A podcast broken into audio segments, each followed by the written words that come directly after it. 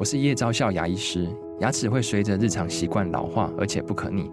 当珐琅质受损，牙齿结构会出现破裂，还有细微的小孔，导致我们牙齿变得又脆弱又敏感。这边我真心推荐贝欧尼修复牙膏，内含 Bio HAP 成分，搭配正确的刷牙习惯，经科学实证，可在两周有效让牙齿再矿化，修复受损珐琅质的细微小孔。相关资讯及购买通路，请参考资讯栏连接。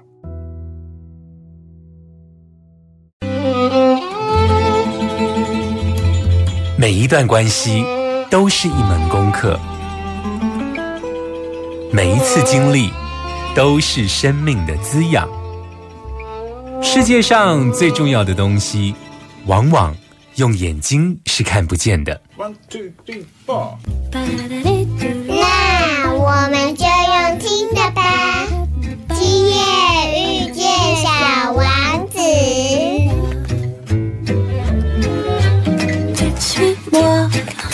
là où je sais souvent, suis-moi. Et si je suis pas, suis-moi, là où le chibou. Suis-moi, on y est presque, suis-moi. Là où rien ne presse, suis-moi. Et voilà que nous y voilà. Ta-da-di-doo.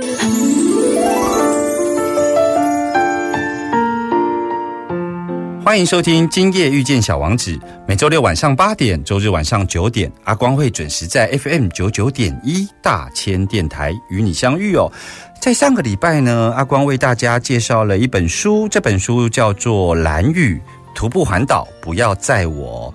他也是我的这个大学老师简宏模阿摩老师，他出的一本新书哦。那我们上个礼拜有邀请阿摩老师来为我们介绍这本书，其实讲了一集还是不够哦，因为这本书呢，阿光称它为这个有关于蓝屿的百科全书哦。它不只是一个这一个旅游的书，就如同我们上个礼拜听到了阿摩老师跟我们介绍了从蓝屿包括宗教啦，或者是蓝屿跟不同族群之间的这个历史上的交往，还有不同政权之间的这个历史上的交往。也就是说呢，我们上个礼拜其实是从比较广的一些呃文化脉络来爬书认识蓝屿哦。而这个礼拜呢，阿光持续的来邀请简宏模老师来到节目中，阿光呢要来问一些可能听众朋友会相对呃比较有印象的部分啊，比方说飞鱼啊，比方说这个呃我们每次去都会拍照的那那艘船呀，蓝屿特色的部分哦。所以这一集的节目呢，阿光要就。旅游或旅客的角度来问问阿摩老师有关于我们平常对于呃蓝雨的既定印象，这其中又有什么样的故事哦？所以呃，跟上个礼拜一样，阿光呢整集的节目都会来挑选有关于跟蓝雨相关的歌曲哦。回来之后，我们就马上来邀请简宏模老师。慢点，慢点，慢点，让灵魂跟上我们的脚步。欢迎疗愈大来宾。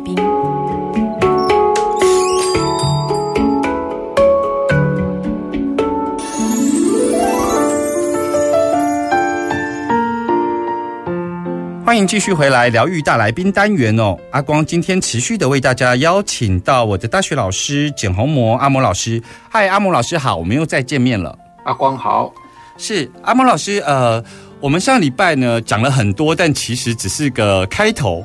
那这个礼拜呢，我要从旅游书的角度，还有就旅客的角度，来为听众朋友来问问有关于呃阿摩老师哦。第一个问题是。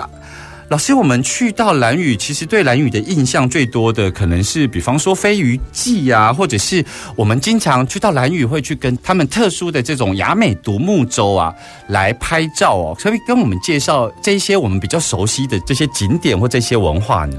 好，关于蓝屿，一般人对蓝屿的印象都是飞鱼文化。是啊，去蓝屿呢，你一定要看的。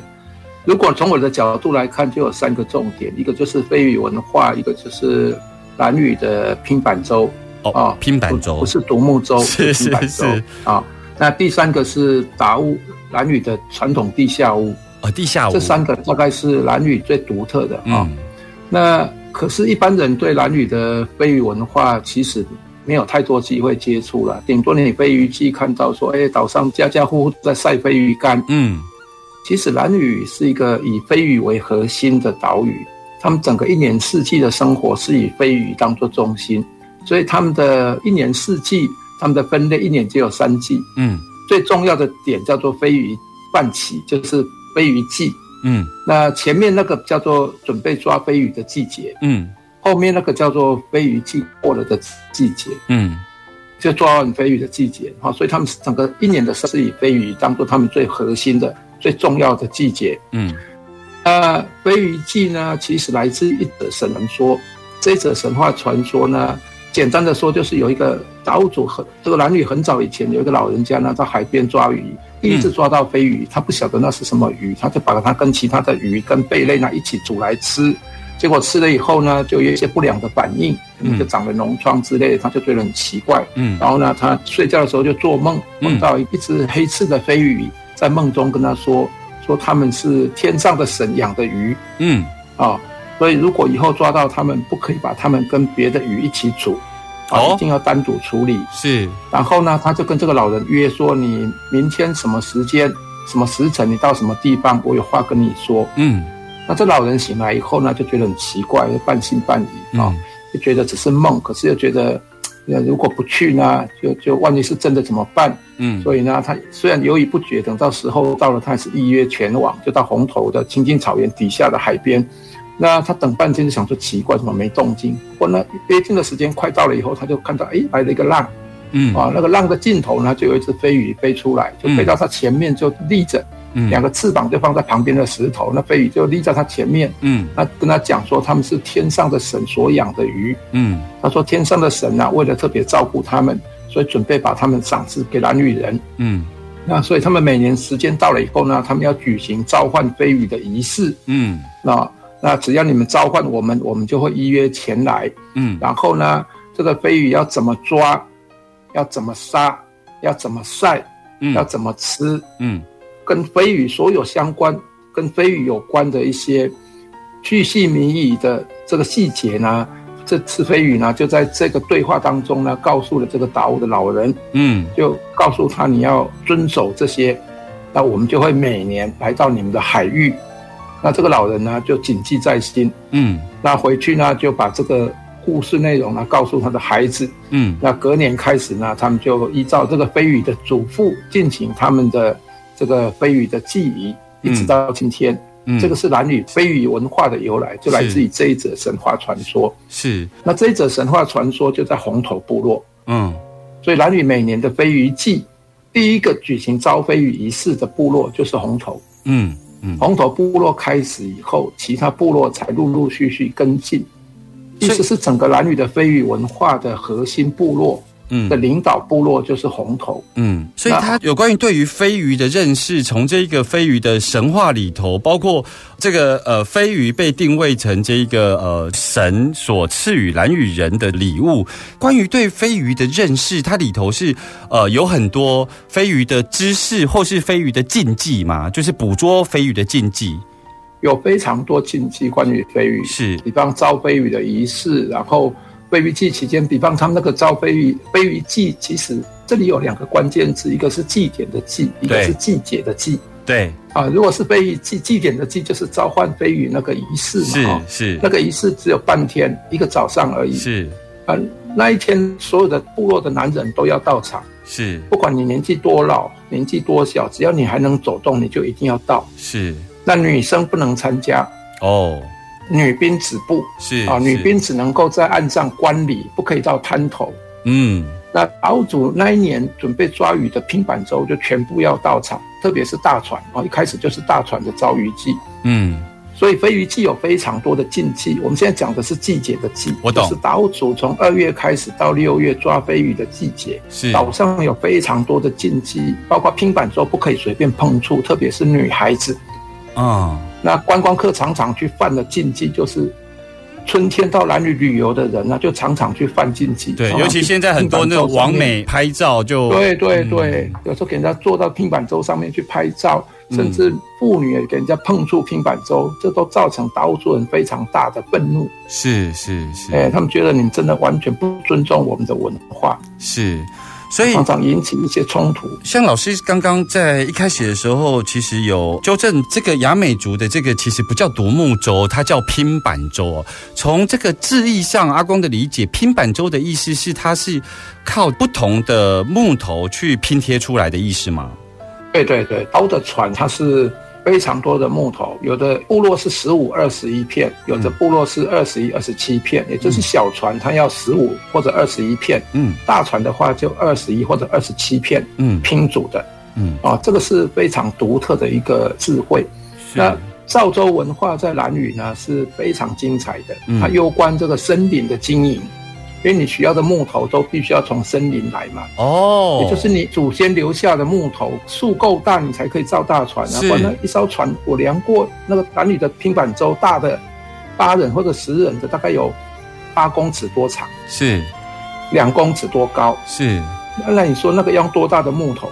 嗯虽然是拼组的，可是它一面大概六片，然后两面嘛哈，一层六片，嗯等于一边有三片。嗯那你说八公尺多，三片的话，一片大概两三公尺。是，所以透过头从哪里？透过这个山上。透过拼板舟的理解，就是说，它其实背后还有就是有关于这个达悟族对于山林的一个概念，就对了。山林的经营，哦对森林的经营，然后对那个造作工艺，因为造作就一把斧头搞定哎，他们从砍树到那个木头削成可以拼组的，整个船都是木头哎，没有用铁钉啊，没有用其他的东西，就是纯手工打造的，包括那个精美的雕刻，我我其实很难想象，就是说，呃，如果以我们一般的知识系统或一般的尝试，我们会认为，像独木舟，它可能是一个树木，然后我们完整的同一个树木下去做挖掘、开凿的动作。可是拼板舟，顾名思义，它是需要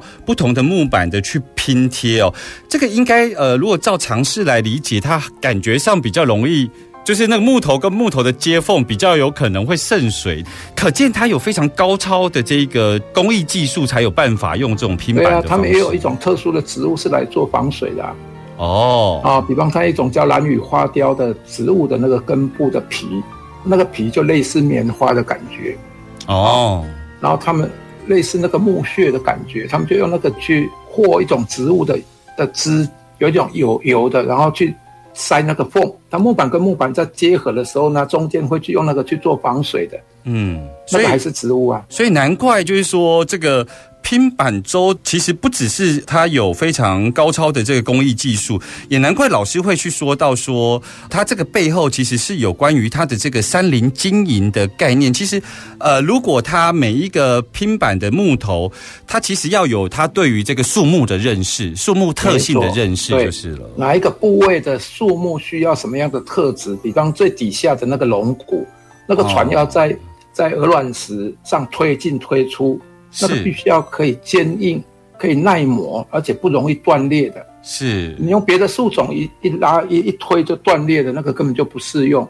是，所以那个每一个树的树种的特色，他们千百年来的生态智慧的累积，真的非常惊人。是，听众朋友听到这里有没有发现，就是即便我用旅游的角度、旅客的角度问阿摩老师，比方说我们刚刚提到这个，呃，我们对蓝屿的印象，去到那边会看到很多的飞鱼干啊，然后还有就是对于拼板舟啊，阿摩老师的书里头，或是刚刚在他的讲解里头，让我们对于蓝屿的印象，我们有更深的认识哦。回来之后，我们继续来聊聊有关于蓝屿的故事。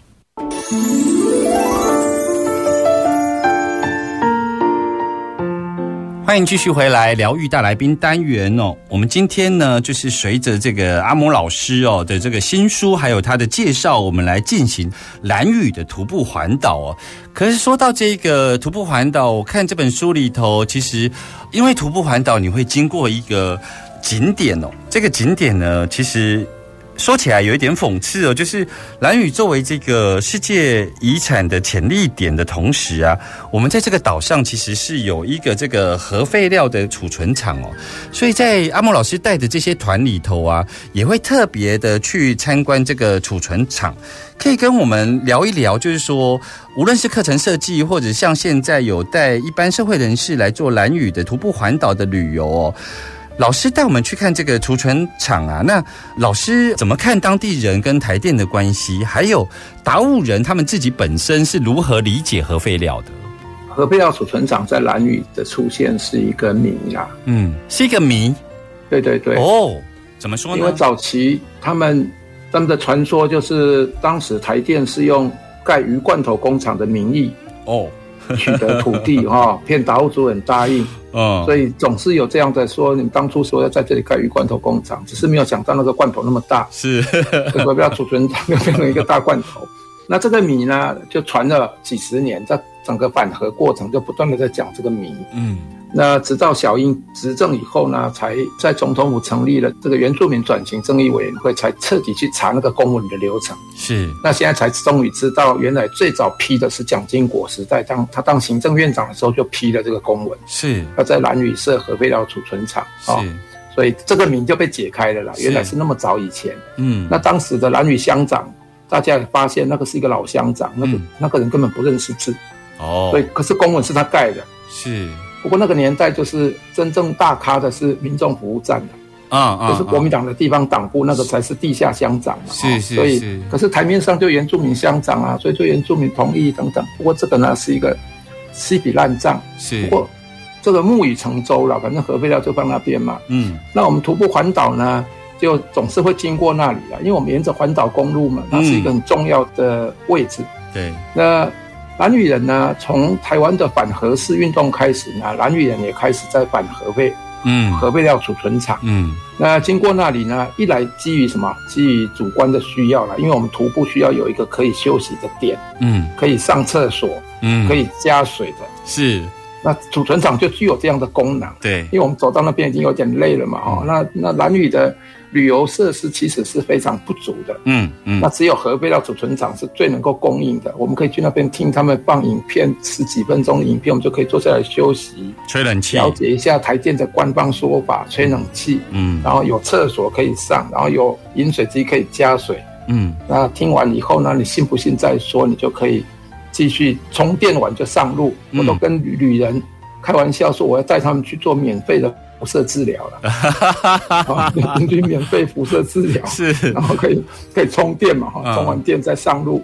嗯那当然也会听到台电的官方说法啦是那核废料因为它提供了一些工作机会啦，嗯哦，比方它的警卫啊，它的这些接待的这个约聘人员，总是提供一些机会给当地人嘛，嗯啊、所以的确带来一些当地的就业机会了。嗯那台电的以前的诉求比较是讲数据嘛，嗯那现在岛主人就变聪明了，岛主人根本不听你台电提出什么什么数据说多安全啊。嗯虽然在岛上到处都放了那个辐射监测的，都说是合乎安全的。是那蓝远现在很直接诉求说，如果真的像你们讲的这么安全，你们就每一个领一桶回家就好了，你们就放放台电大楼嘛哈，或者放总统府地下室啊，你干嘛拿来这里，然后跟我们说放这里是安全的？是是如果安全就放台湾就好了嘛哈。是所以关于核废料安不安全呢、是一个现在就官方还是说安全，不过岛主人基本上不太相信吧。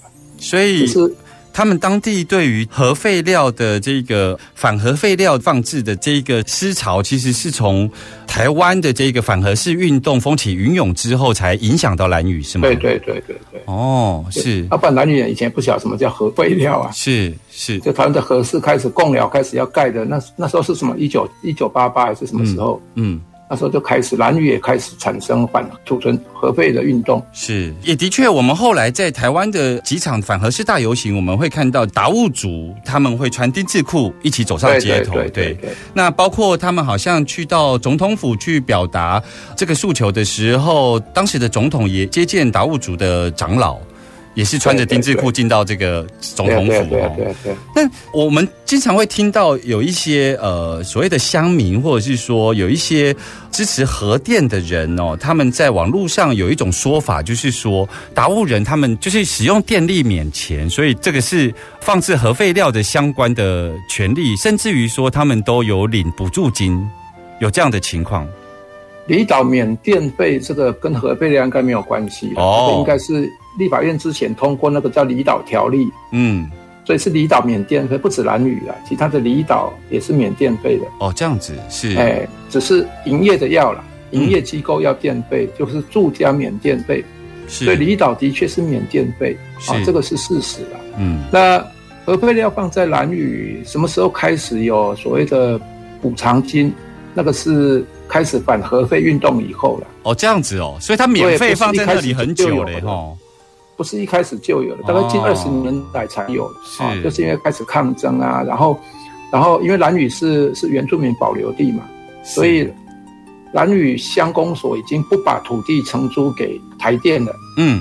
可是作为一个房东不租房子给你，可是房客又没办法搬走，所以就处于这个尴尬局面，所以就要求要干嘛？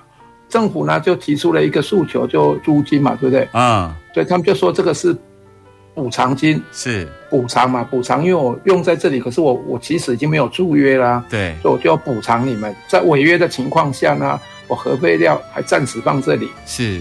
可是蓝屿人把这个解读成回馈金了，嗯嗯嗯嗯。所以他们就把它平分了。是不过政府原来给的是要做什么公共建设啦，照顾老人啊，教育啊等等的。不过蓝绿人的想法不是，蓝绿人开会决定把它平分，是。就按按人口每一户每一个人多少钱，就这样拧掉。了。嗯嗯嗯嗯。那监察院还曾经去纠正过，嗯。不过没有用，蓝绿人还是照这样分，嗯所以大概已经分了四五次了吧。嗯嗯嗯，其实像老师也知道，我在呃大学念书的时候，有呃人生中有非常短暂的这个时间，就是积极的参与这个社会运动。我印象中，当时在反核市的游行里头，我看到蓝屿人、达悟族人他们拿着这个标语啊，其实是把这个核废料当做恶灵哦，就是他们用驱逐恶灵这样的字眼来形容核废料哦。那讲到这个恶灵这个话题啊，老师，我想要进一步的请教你，就是说，像我们以前念宗教学的时候会提到，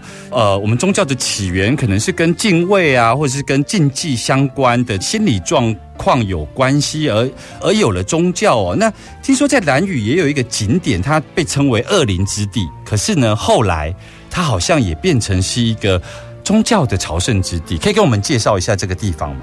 哦，你讲的这个就是驱逐恶灵，这个恶灵在蓝语达悟语叫安尼度了，安尼度，嗯，安尼度，安尼度，大家都说达悟族是一个蓝语人，是一个非常怕安尼度的族群。嗯安尼度你可以翻成鬼啦，翻成恶灵，或者现在看起来应该是所有邪恶力量的统称啦，嗯。所以他们也会称某些动物叫安尼度啊，某些植物也跟安尼度有关，某些空间跟安尼度有关。嗯，像核废料也被称为安尼度，哦。大概就是这样的概念的、嗯。的延伸。那你刚刚提到的那个现在的蓝屿观光景点非常重要的景点叫五孔洞。嗯。啊，这五孔洞呢，它的主要的概念就来自于，那是一个它有两个意义啦，一个是传统的，一个是现代的。嗯，我们先说传统的哈，是，传统的呢来自于一则故事啦，就是有一个有一个妈妈带一个女儿呢去田里工作，嗯结果这妈妈呢就被一只大鸟给叼走了。嗯啊，这妈妈被鸟叼走了，嗯啊，就不见了。那这个女儿呢，就找不到妈妈。嗯那这个爸爸呢，也找不到他太太。那过了一阵子以后呢，这个小女孩在田里面碰到一只老鼠，嗯那只老鼠跟他说：“我可以带你去找妈妈。”那女儿就说：“真的吗？”那老鼠就说：“对呀、你跟我走。”嗯就那老鼠呢，就带着女儿走走走，女儿呢就跟着他走，走到五孔洞一带。嗯后来呢，这个老鼠就不见了。嗯那个小女孩到处找，到处找，后来就看到一棵山树，她就把那棵山树拔起来，嗯，啊，结果发现里面有一个地道，哦，哦，所以这小女孩就顺着那个地道呢就下去了，下到所谓的地下世界。嗯那地下世界呢是一个半人半鬼的世界嗯啊。那在地下世界里面，小女孩就看到她妈妈，哦，她妈妈在那个一个平台上面织布，嗯在做传统织布。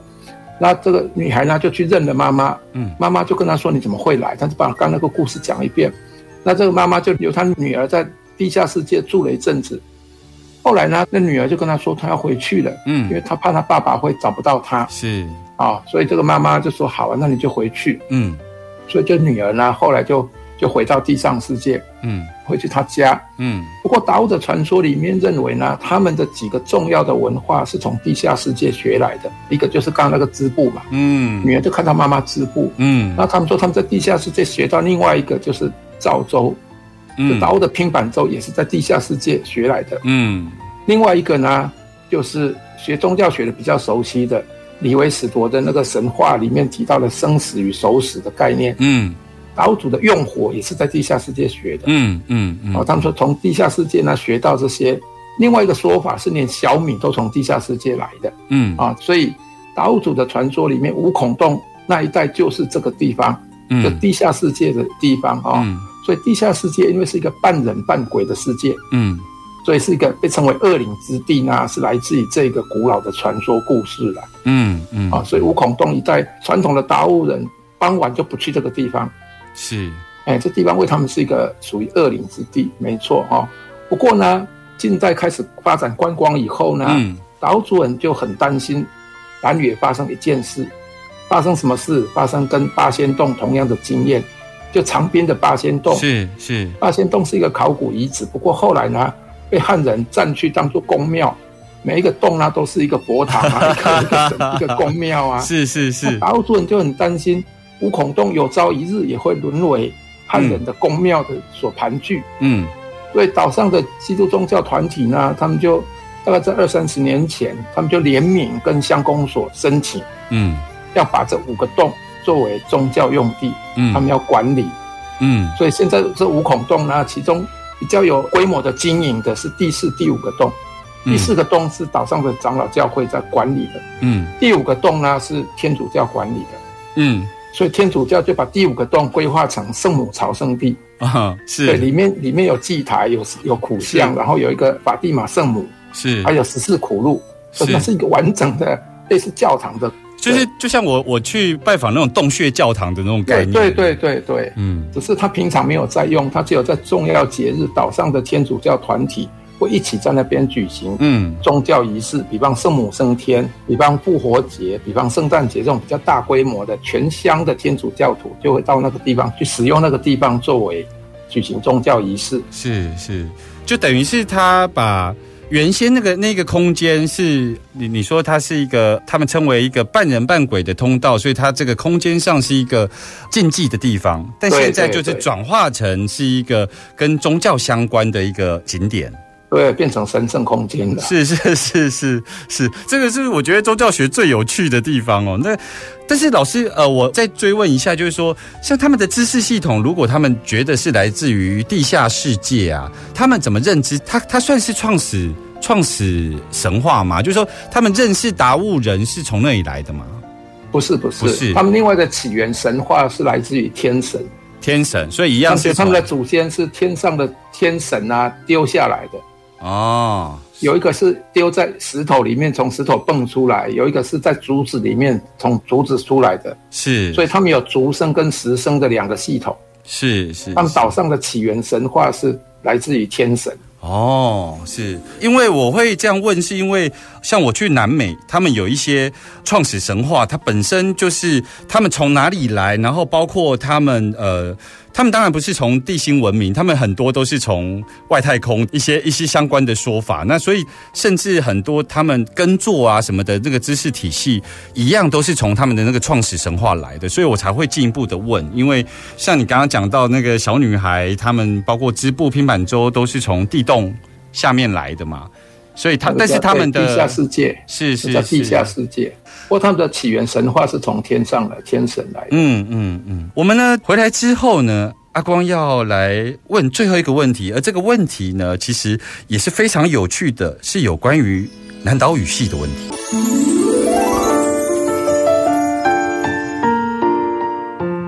欢迎继续回来疗愈大来宾单元哦。时间过得很快哦，就是呃上个礼拜我们蓝屿才开场篇哦，但是这个礼拜呢，我们发现说，其实，在蓝屿岛屿上面，包括它的景点啊，包括这一个呃，甚至于核废料，它都有一些像谜一样的故事哦。那在节目的最后呢，阿光想要追问一个问题，就是说。近期有一些研究啊，都在大胆的预测，包括在推论说台湾可能是南岛语系的这个起源哦。可是呢，我曾经在这个电视的报道上面也有看过关于一些新闻报道的描述说。达悟族的语言跟菲律宾那边的原住民是可以相通的，所以他们是推论说，可能以前的这个达悟族的拼板舟，包括他们这个两地可能都有所谓的来往，可能是贸易上的来往，甚至于是这个亲族上的来往。老师，你的这个深入了解，真实的情况又是如何呢？关于南岛民主的起源，当然现在越来越多的论述。都跟台湾有关了啊，比方中研院也有做构树研究，也觉得整个从构树的研究可以得到一个南岛民族起源于台湾的这个结论啊。对，这大概是很多不同专业切入的，比方那个那个叫细菌人类学哦。对，从幽门杆菌的研究也可以推出毛利人是从台湾去的这样的推论。那这个当然是是另外一个问题。那至于南屿的这个雅美达悟族呢，他们跟巴丹的关系，在岛上六个部落里面，应该有两个部落跟这个说法有关。最明显的就是野营啦，嗯，就是现存最完整的地下屋那个部落，那个部落就有一个口述说他们的祖先从巴丹岛来。我记得早年古大还在那边开课的时候，我们请了一个耆老来上课，那个耆老就讲了一个传说中，说巴丹呢有一棵那个马鞍藤。嗯，啊，那棵马鞍藤呢，就从巴丹这样攀岩攀岩到兰屿。嗯，他说那个野营部落的祖先就顺着那个马鞍藤来的，所以野营部落的岛屿就真的叫伊巴里努，伊瓦里努那个瓦里努真的就是马恩藤那个植物。嗯，所以那个部落的名称真的跟马恩藤有关。嗯，那野营部落现在有个民宿也叫马恩藤。嗯，啊，就表示这个部落的呃口述，他们的祖先真的从巴丹岛来。这个大概是岛上的共识了。嗯，那另外一个就是有有祖先的口述讲到，他们跟巴丹有关的是渔人，渔人啊，渔人部落也有这样的口述。那过去达悟跟巴丹的确常常互动频繁。嗯，啊，他们说从巴丹算起呢，往北一二三四五六七八九十，第十个岛就是蓝屿。嗯，那这蓝屿是第十个岛，所以他们以前划船过来，两边互动非常频繁。嗯。那后来不晓得为什么，就可能发生了一些什么冲突呢？就断就断了哈。嗯，这个男女跟巴丹的贸易往来啦，这个人民之间的互动呢，就断掉了。嗯，啊，就断掉。那现在如果要互动呢，就要，因为现在分属两个不同国家。对，所以他们如果要交流呢，要大费周章。嗯，要绕绕半天才能够到达。嗯，那以前不用了，以前也不用办护照，什么就直接去，直接回来。是是，那。在我们的徒步旅行里面呢，有一个很可爱的点是，我们到野游呢会去吃冰，嗯，会吃欧阿冰，嗯，那家芋头冰店呢很有名，嗯，因为那个老板娘呢是自己做的芋头，嗯，她把蓝屿的芋头呢拿去煮食，然后呢做成那个芋头冰的馅料，对，啊，那去吃的人都说好吃，嗯，那我们也会排去那边吃芋头冰，不过我们重点。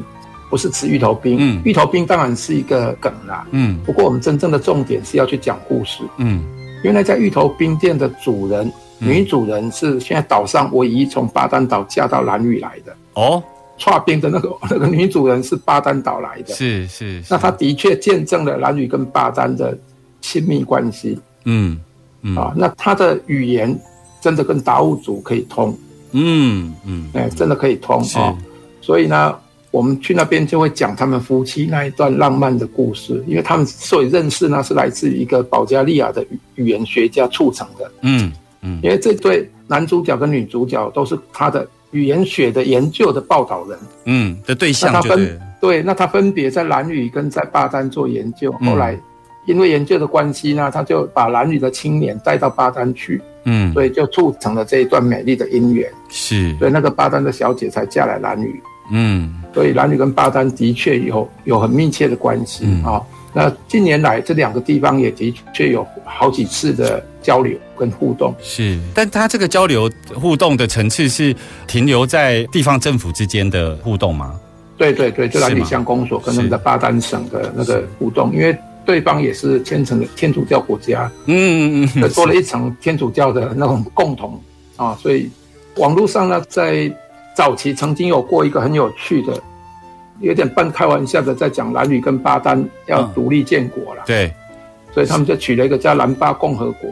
我每次讲到这个，语言就会笑翻啊，因为兰巴共和国在闽南人听起来就觉是得这个怪怪的嘛啊。是不过我们是很严肃、很正式的讲，兰屿跟巴丹独立建国叫兰巴共和国。是是是我，们就开玩笑讲说，如果中华民国政府对他们不好，那就干脆跟巴丹 脱离中华民国的，因为中华民国真的对他们不好了。是从国民政府时代开始，最早开始是把男女列入军管、啊，军事管制，对后来送了很多的犯人去啊，这个顽劣的农民啊，台湾的重刑犯去那边，然后嗯到最后呢，把不要的核废料也放那边。嗯所以我听过一个耆老说，为什么你们台湾人要这样对我们？嗯，我说为什么你们一定要把你们的人渣、把你们不要的东西丢到蓝屿来？是是，早期就是所谓的他们称为人渣的，就是那些重刑犯的。对那，近五十年来，就是你们不要的核废料，说你为什么要这样对我们？嗯，我每次都被他们问到哑口无言，是也不晓得怎么办哦。是好像去蓝屿，我们就共同承担了这个历史的共业 汉人的原罪了。啊，是是是因为我们的我们的政府过去的确是对蓝屿非常的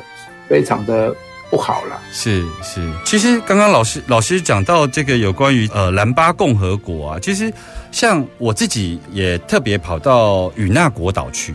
嗯那像与那国岛，它因为因为我们现在分属不同的国家，所以就变成我们要去与那国岛。在以前我们东部地区的这一些住民，其实划船就可以去到与那国岛。记得在那个岛上啊，就是还可以收得到中华电信的讯号。然后他们岛上的老先生，就是八十岁以上的老先生，都还会讲台语。是哦，对，所以啊，现在要去到与那国岛，反而是要先飞日本，再从日本往南飞，飞到与那国岛。它对啊其实是离台湾非常近的，就一百零一海里而已。嗯所以我觉得一样有这样子的情况，但是他们呢，现在台东跟花莲呢，因为最近也在研究，就是要有高速的客船，要做一个经济圈。嗯旅游的经济圈，它也是由花莲市公所所发起的，所以我哦觉得这个是可以由地方政府的层次就可以去做做嗯做的事情，这样子。今天非常谢谢简宏谋老师来接受阿光的访问哦。在节目的最后呢，阿光还是要跟听众朋友来介绍一下有关于蓝屿徒步环岛不要在我的这本书。